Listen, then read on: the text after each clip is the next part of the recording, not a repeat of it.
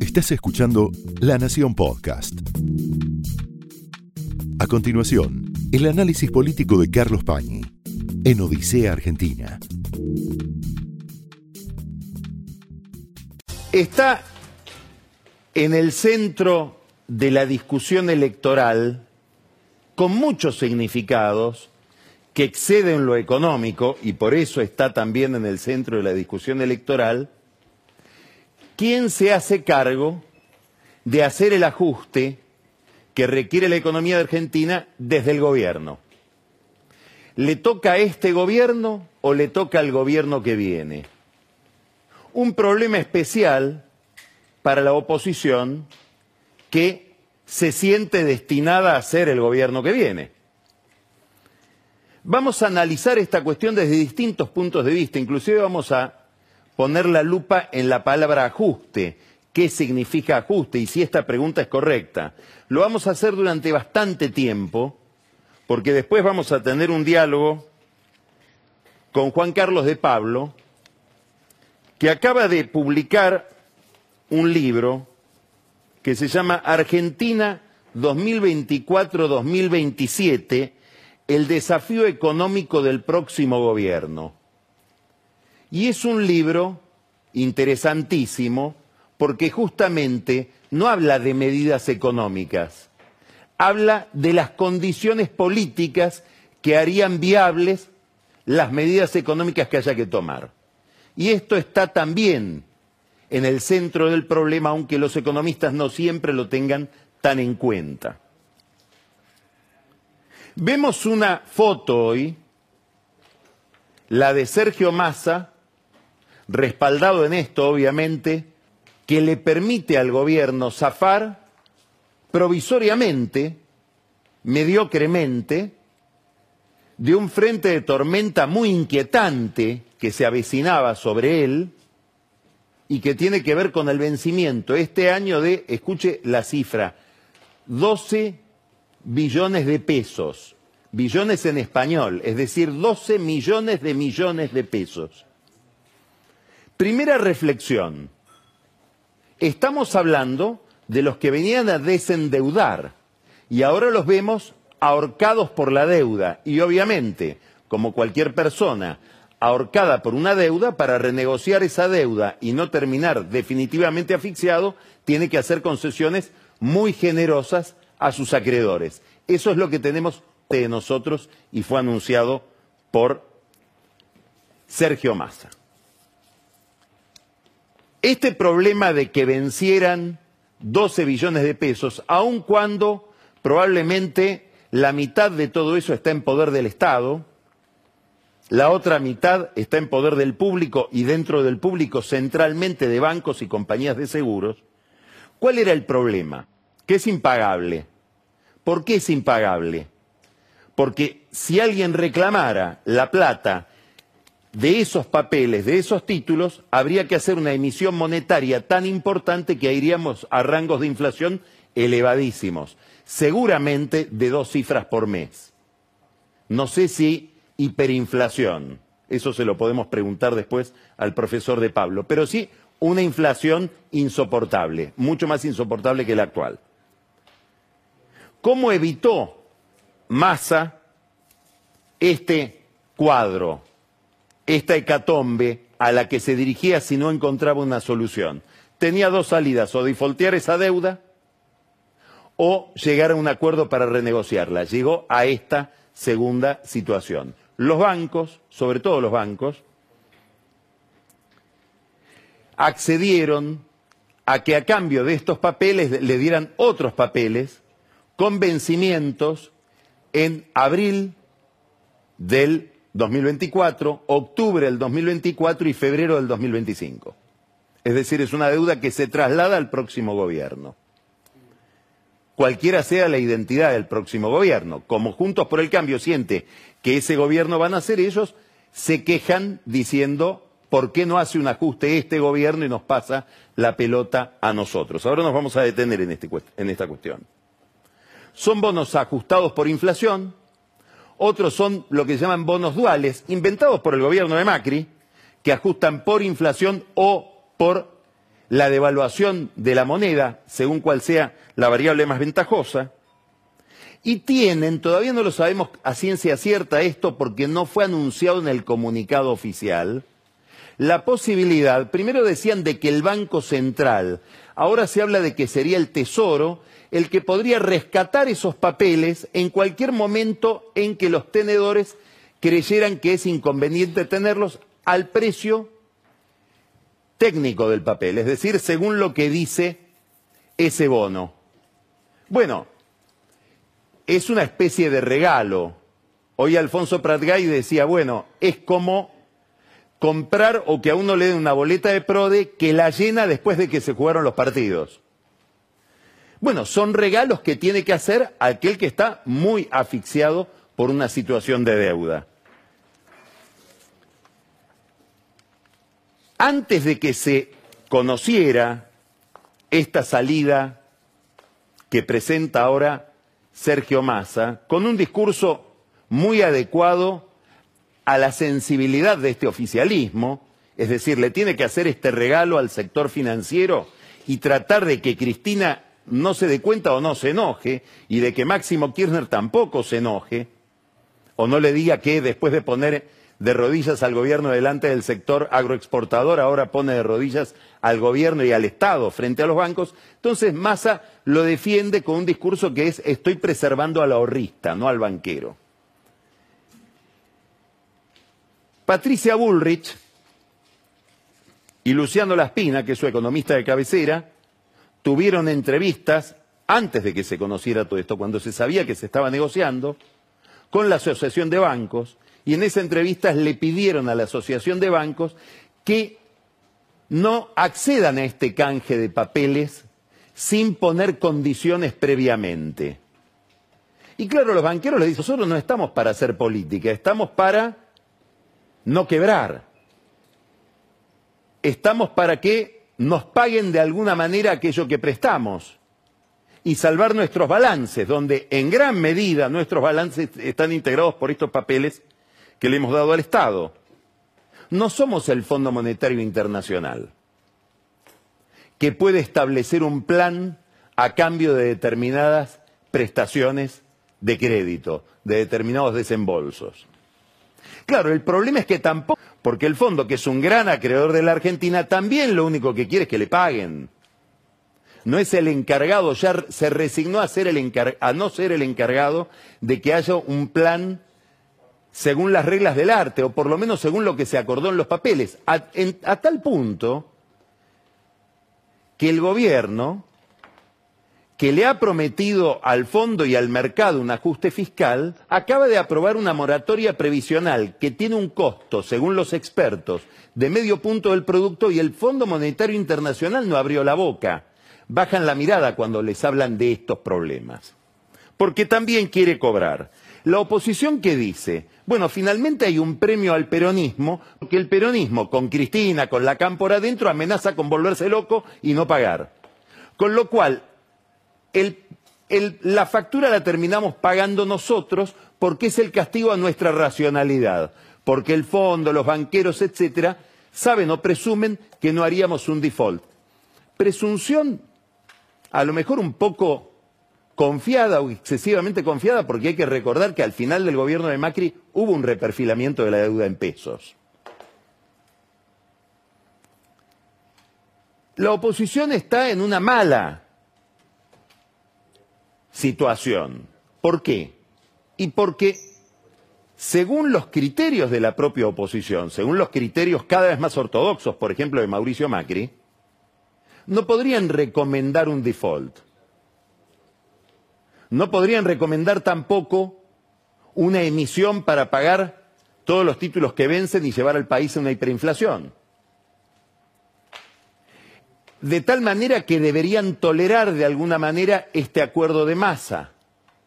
Pero por otro lado, preferirían que el reseteo que requiere la economía argentina se realice ahora y no después del 10 de diciembre, cuando ellos suponen van a estar en el gobierno. Ahora, no es solo una discusión respecto de quién se hace cargo del ajuste económico. Es también una discusión por las candidaturas la que se esconde detrás de este debate. ¿Por qué? Bueno, en el caso de Massa es obvio. Él necesita hacer la mímica del que salvó al gobierno del Frente de Todos de una hecatombe. Cuando era más optimista, o tal vez cuando menospreciaba las dificultades con las que se iba a encontrar, o tenía una autoestima un poco más robusta, él decía voy a ser Fernando Enrique Cardoso, que fue el que se hizo cargo del problema de la inflación en Brasil durante el gobierno de Itamar Franco, lo sacaron de la Cancillería, lo mandaron al Ministerio de Hacienda y durante dos años encaminó las cosas de tal manera que terminó siendo el presidente de Brasil. Bueno, Massa tiene que hacer una especie de parodia de esa situación o se propone ofrecernos una especie de parodia de esa situación con enormes dificultades como vamos a ver después. Pero digamos, en este problema que es la negociación de la deuda se jugaba en gran medida la fantasía o la ensoñación de la candidatura de Massa. En Juntos por el Cambio, más veladamente, no tan claramente, también hay un juego parecido. Detrás de este comunicado que sacaron ayer en Juntos por el Cambio advirtiendo el gobierno nos deja una bomba y relampagueando, insinuando, sin nunca decirlo, cuidado banqueros, cuidado aseguradores, porque a lo mejor estos bonos que ustedes están tomando nosotros en el futuro no los vamos a pagar.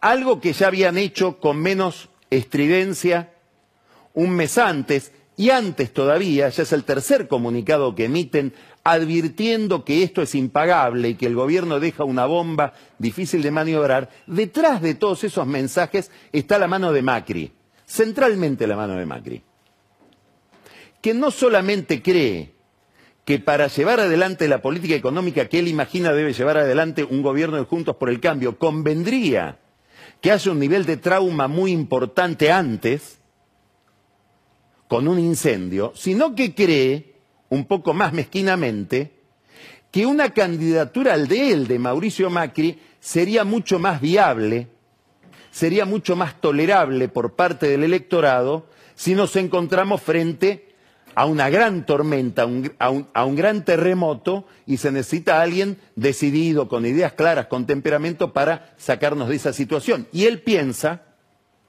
algo difícil de sostener que del caos uno puede presagiar que va a salir.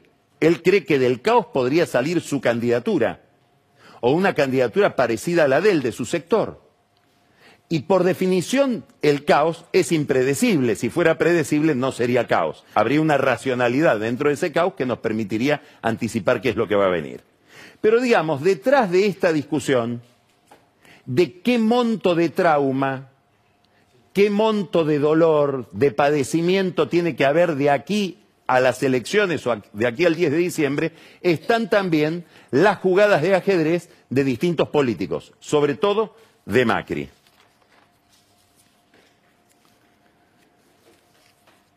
Hay quienes temen, sobre todo en el empresariado, que estas salidas de masa, que es una máquina de poner parches, con distintos tipos de medidas, generen una especie de fascinación en la oposición, que haga pensar a los candidatos de la oposición que se puede seguir estirando la arruga hacia adelante sin pagar demasiados costos con este tipo de recauchutaje de muy mala factura de la política económica. Ahora, acá hay un tema que después me gustaría hablar con Juan Carlos de Pablo, porque él en su libro en realidad lo que está examinando son estos problemas que son previos a la decisión técnica del economista, que son el marco político y si uno quiere el marco social que hace viable una determinada receta económica. Bueno, ¿qué pasa si no hay incendio? ¿Qué pasa si la hipótesis de Macri no se realiza? De hecho, ahora este canje de deuda le permite al gobierno alejar ese incendio. Bueno, a menor incendio se requerirá mayor explicación. Si yo voy a un odontólogo con un dolor de muela insoportable, que no me deja dormir durante tres noches, el odontólogo va a necesitar explicarme muy pocas cosas para que yo justifique que me tiene que sacar esa muela. Ahora, si voy sin dolor y me tiene que sacar la muela, es muy probable que me tenga que explicar mucho por qué yo tengo que perder una muela si no tengo dolor o si no tengo tanto dolor. Y esta es un poco la situación en la que se encuentra hoy la sociedad argentina en relación con sus políticos y sobre todo con los políticos de la oposición. Bueno, si no hay ese trauma, si no hay una sociedad de rodillas pidiéndole a un Salvador que haga lo que sea, con el costo que sea, con tal de sacarnos de ese incendio, nos van a tener que explicar muy bien, van a tener que tener mucha autoridad intelectual y política para que los acompañemos en algo que es antipático. Entonces, ¿a dónde estoy yendo? Estoy yendo a que hay una relación directa entre las tareas que hay que hacer, los ajustes y correcciones que hay que hacer, la agenda endiablada que le espera al próximo gobierno y la forma en que se eligen los candidatos, porque de esa forma en que se eligen los candidatos va a surgir el nivel de densidad, de autoridad política, de calidad representativa, en el fondo de legitimidad que tenga el próximo gobierno.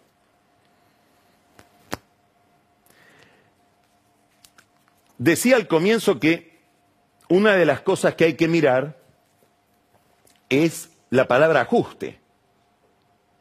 Hay toda una discusión quién va a hacer el ajuste como si no hubiera un ajuste en marcha.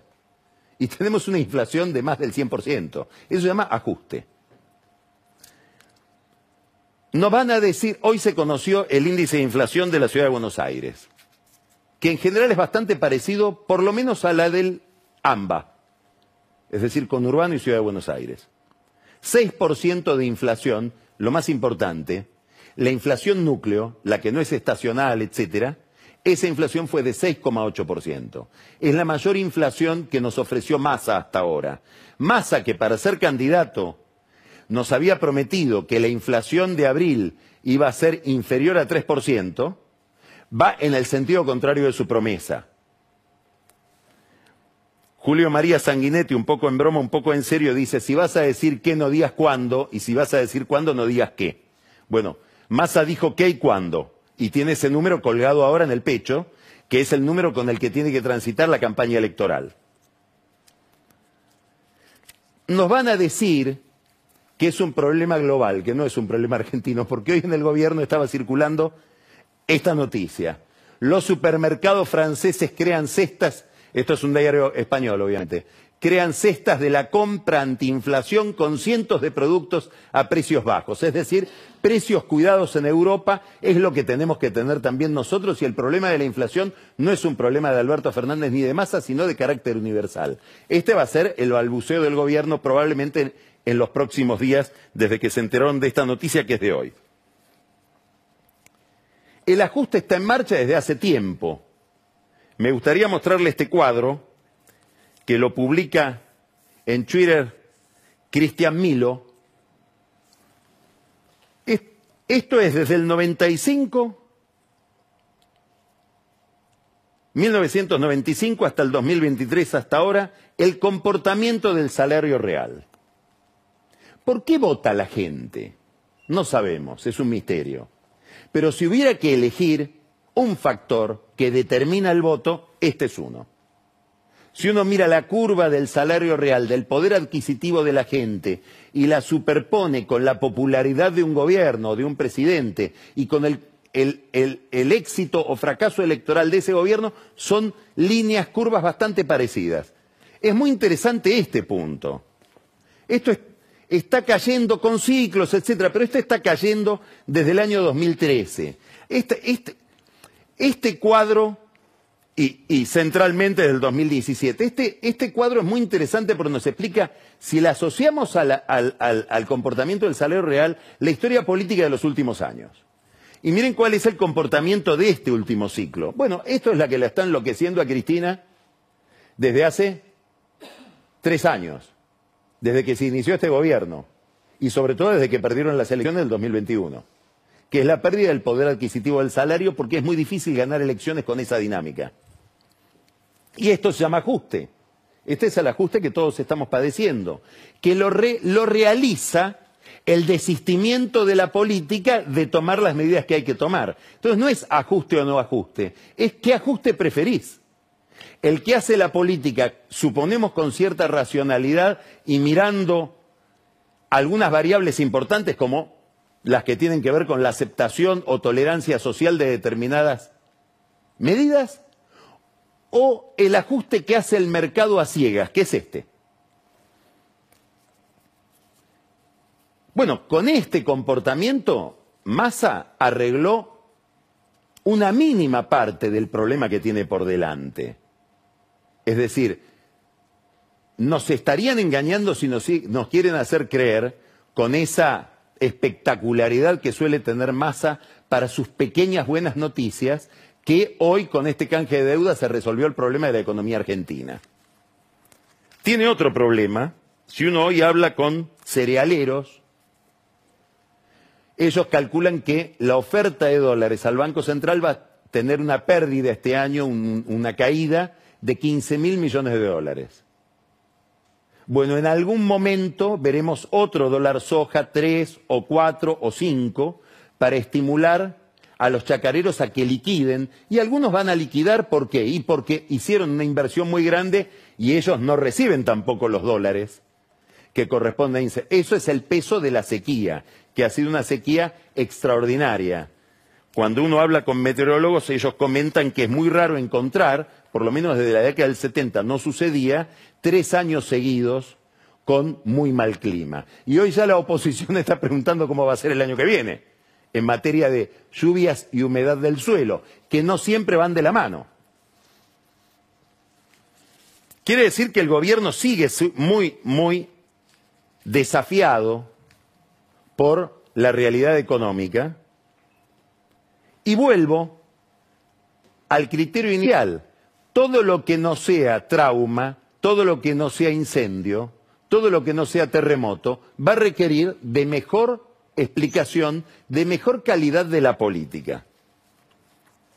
Entonces, cuando uno está mirando la agenda económica, al menos en mi caso, y, en esto creo que estoy alineado con el libro que acaba de publicar Juan Carlos de Pablo, me interesa secundariamente cuál es la receta. Dice, estamos con los equipos técnicos armando los planes. La verdad que me importa poco. Entre otras cosas porque se parece todo bastante.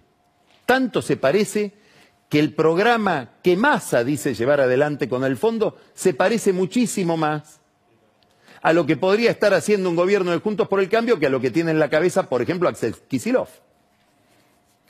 o Cristina. Lo que sí me interesa es cuáles van a ser las condiciones políticas con las cuales pretenden llevar cualquier receta económica. Y para eso tengo que mirar cuál es la calidad del proceso electoral.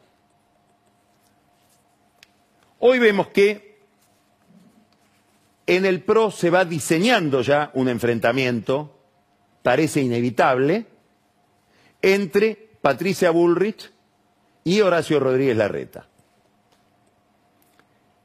¿Cómo va a jugar el radicalismo ese partido? Todavía no lo sabemos. Ambos candidatos aspiran a que el radicalismo se vaya alineando detrás de sus postulaciones.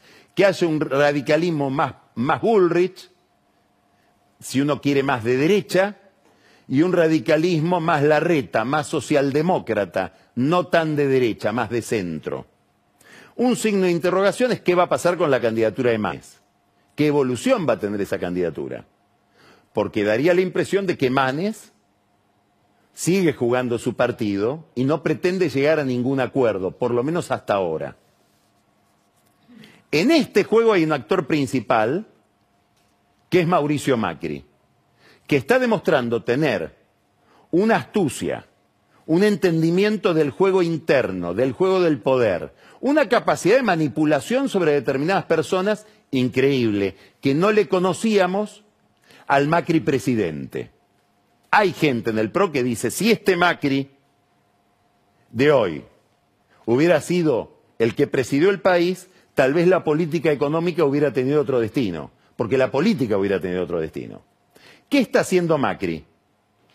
Contiene todo lo propio con Bullrich y divide a la oposición interna. ¿Cómo? Promoviendo a Vidal, en el supuesto de que los votos de Vidal son votos de la reta, y también promoviéndolo ahora a Manes, en el supuesto muy razonable de que los votos de Manes son votos, son votos de la reta. Es evidente que el enfrentamiento de fondo es la reta Macri.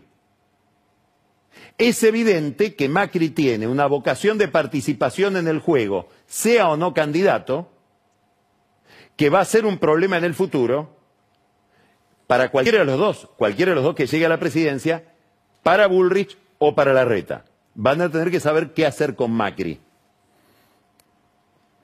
La reta parece verlo esto, porque tuvo una frase que a mi juicio pasó bastante inadvertida.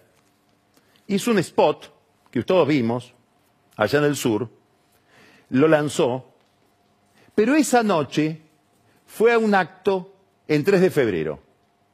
Acto que quedó opacado por ese lanzamiento publicitario, digamos. Y en ese acto de 3 de febrero dijo algo que yo sospecho fue algo deliberado. No creo que se le haya escapado. La reta pronunció la declaración, a mi juicio, más dura que pronunció hasta ahora a nivel interno de la interna de Juntos por el Cambio y de su dúo sucesorio con Macri. Siempre hablando de que él es antigrieta, de que él busca una política de acuerdos, no de confrontación, dijo, porque nos gobernaron los dos lados de la grieta y miren cómo estamos. Dijo algo intolerable para Macri y para el macrismo. Casi que equipara la experiencia de Cristina con la experiencia de Macri. Y a los dos les atribuye el fracaso.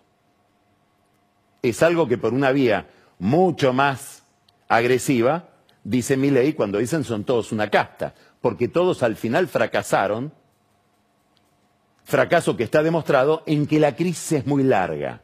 Este es uno de los problemas que tiene la política argentina hoy. La crisis es muy larga. Es decir, hay ya 10 años de desencanto de la gente frente a la economía.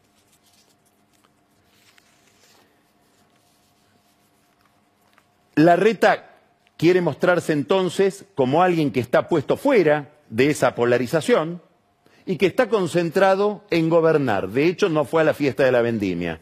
Y probablemente mañana, en una demostración de que quiere ser, presentarse como un hombre de gobierno, de alguna novedad en la ciudad de Buenos Aires anunciando una rebaja de impuestos, sin esperar a que la Corte le dé la razón a la Ciudad de Buenos Aires en materia de coparticipación, que es lo que él había dicho. Dijo, si me dan la, si me devuelven los recursos que me quitaron, yo eso lo voy a aplicar una baja de impuestos. Aparentemente lo va a hacer sin esperar a que le devuelvan los recursos. Vamos a ver qué pasa mañana.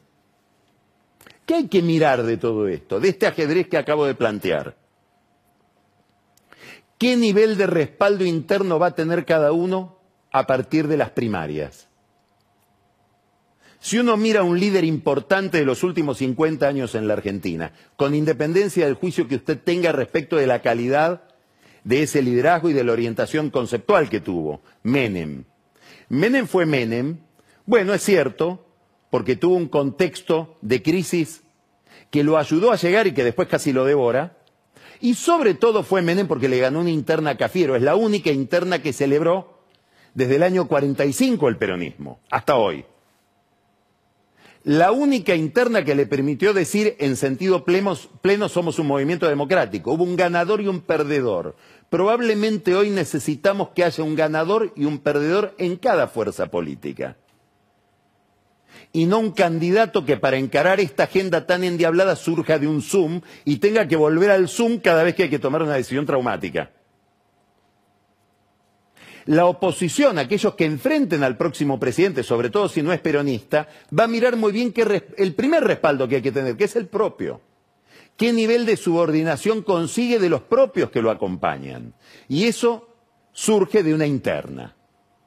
Surge de una confrontación clara, con ganadores y perdedores.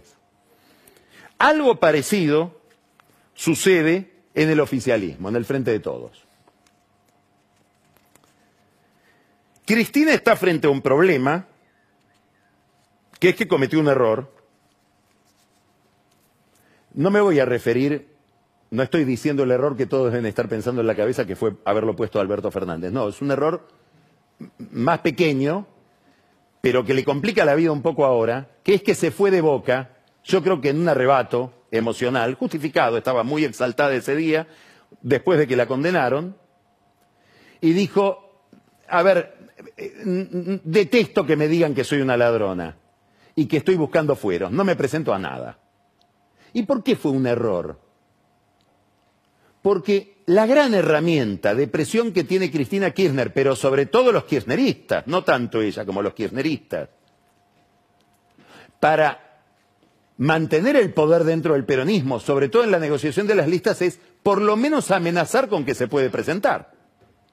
El día que ella diga, miren, quédese tranquilo que yo no juego, los propios que la siguen a ella y que la acompañan, ¿con qué autoridad van a decir, no, nosotros queremos participar de las listas? Y Cristina no, Cristina no va a jugar. No, ellos necesitan que Cristina sea una amenaza todo el tiempo. Dame un lugar en las listas de este municipio porque si no la traigo a Cristina. Ahora están tratando de rescatarla de ese error con el argumento de la proscripción.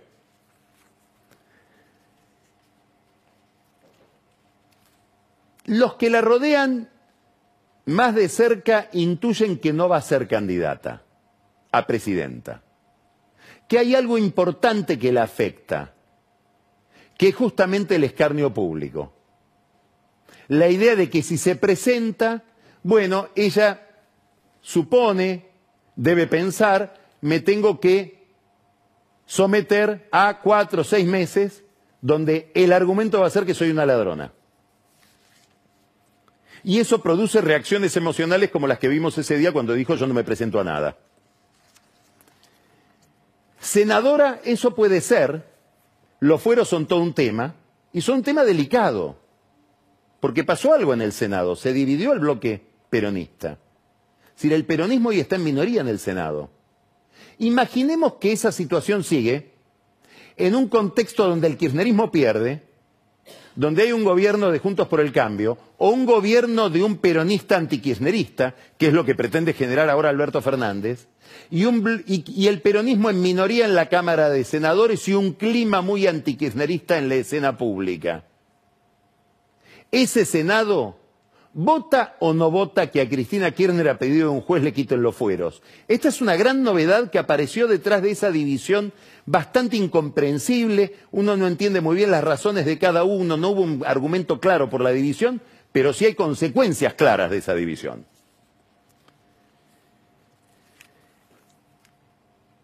Más allá de esto, la cámpora el kirchnerismo que námpora pero que la rodea, la quiere o la necesita, ha empezado esta campaña de rescatarla del desistimiento. ¿Cómo diciendo que no está inhabilitada, que está proscripta? Se enredan en el argumento. Por ejemplo, Guado de Pedro el otro día dijo porque la proscriben, la persiguen, etcétera, y vamos a hacer todo para que cambie su oposición. Pero ¿cómo? ¿La persiguen o hay que hacer que cambie su opinión? Hoy mismo, eh, eh, La Roque dijo, bueno, vamos a generar toda la potencia política necesaria para que Cristina revise su posición y sea candidata y pueda ser candidata. Entonces, ¿hay una proscripción o hay una decisión? ¿La proscribieron o solamente le aplican el Código Penal y de Procedimientos que establece que ante determinado delito y no se puede presentar? Es un contrato entre uno y la ley que uno lo sabe antes de meterse en el problema.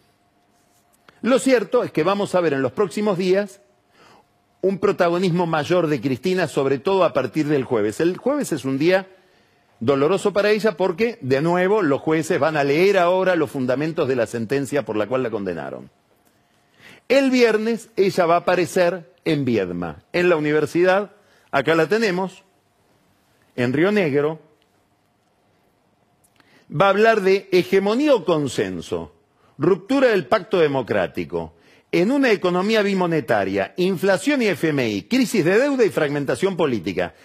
Promete ser una conferencia de 10 horas, ¿no? Por la agenda. Seguramente va a apelar a su poder de síntesis. ¿Qué es interesante de esto? Entre muchas cosas. La invita Doñate, el senador, al que ella postula para el Consejo de la Magistratura. ¿Quién es la víctima de esta visita? El ministro de Justicia, Martín Soria, que está enfrentado a Doñate. Van separados los peronistas en Río Negro. Doñate arregló con Beretilnek, Soria va afuera. ¿Cuántas ganas tendrá Soria como ministro de Justicia de conseguir que Doñate finalmente llegue al Consejo de la Magistratura? Creo que si uno mira la política rionegrina, cero o menos diez. Es decir, seguramente Doñate va a tener que buscar en otro lugar apoyo que no sea en el Ministerio de Justicia, o por lo menos en el, en el Ministro de Justicia. Si no es Cristina la candidata, eh, obviamente la fuerza política que más la rodea busca, miren esto, esto que van a ver ahora es el aviso de un acto que se está preparando en Avellaneda para el día siguiente de que ella hable, es decir, jueves, lectura de los eh, argumentos del fallo, viernes, Cristina Kirchner una larga conferencia eh, con muchos temas en, en Viedma, sábado, 11 de marzo, 16 horas, en Avellaneda, vuelve en Avellaneda, parece ser la capital de la cámpora, a 50 años del triunfo popular, luche y vuelve. Es una consigna melancólica, ¿no? Es una especie de vuelta al pasado, retrospectivo, que indica, superpone la figura de Cristina como proscripta a la figura de Perón como proscripto. La consigna lucha y vuelve, como todos sabemos, es la, consigna que se estableció para el retorno de Perón y para movilizar a la gente al retorno de Perón. ¿Cuánta gente se va a movilizar detrás de esta consigna? Es una incógnita. Ahora, ¿y si no vuelve? Si lucha, si luchamos y no vuelve? Bueno, ¿quién es el candidato de Cristina Kirchner? Massa se prepara para esa escena, con dudas. Cristina no lo quiso como jefe de gabinete, lo querrá como candidato a presidente. ¿Son lo mismo en este caso la cámpora que Cristina? ¿Cuánto recuerda Cristina o cuánto le hacen recordar las cosas que hizo Massa entre el 2013 y el 2017 para que ella vaya presa? Esto es una enorme dificultad para la candidatura de Massa que es la misma dificultad o superior que el nivel de inflación. Axel Kisilov está abrazado al sillón de Dardo Rocha, a la gobernación de la provincia de Buenos Aires como un náufrago una tabla. No quiere que lo saquen de ahí.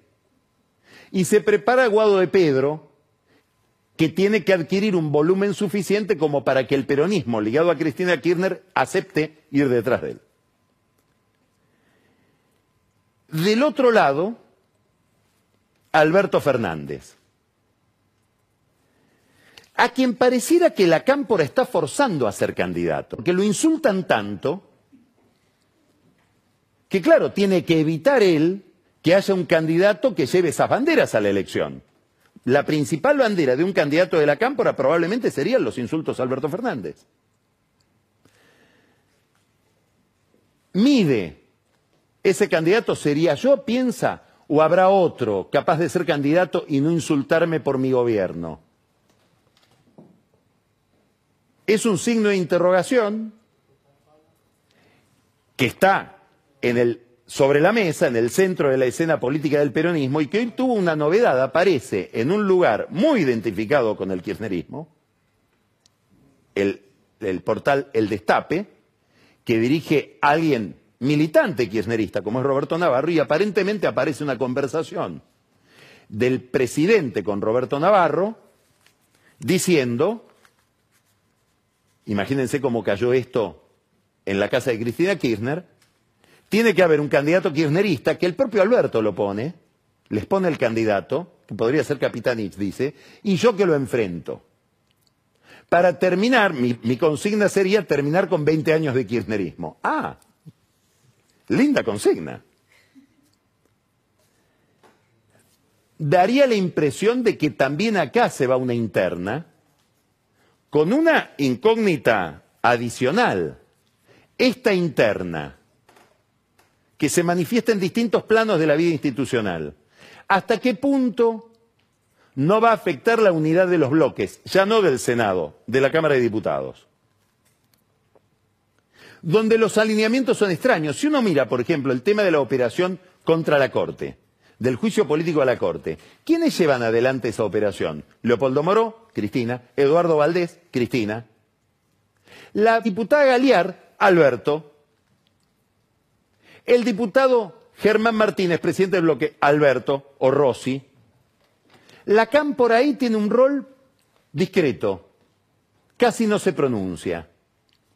Bueno, ¿cómo son los alineamientos parlamentarios? ¿Un enfrentamiento en la cúpula podría terminar con la unidad del bloque peronista en el Congreso antes de las elecciones? Enorme incógnita, sobre todo para Massa, que es ministro de Economía y necesita que el Congreso funcione.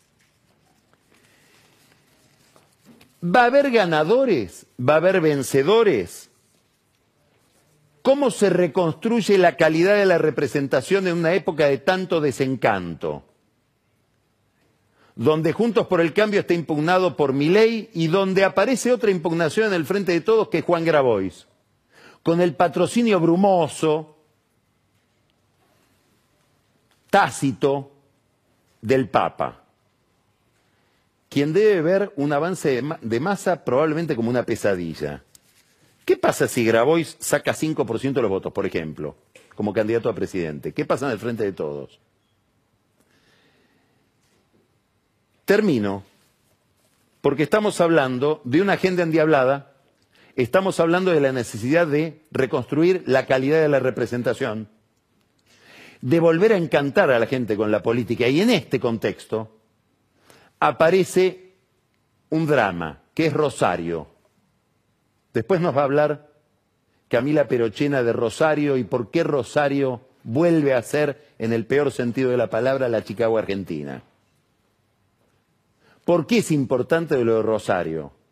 Bueno, obviamente porque hay muertes, porque hay sangre, porque nadie se salva. Ese es el mensaje de los narcos que, que amenazan a la familia Messi ni Messi se salva. Si Messi es vulnerable, si la familia de Messi es vulnerable, ¿qué me tocará a mí? Puede decir cualquier vecino de Rosario. Pero hay otra razón.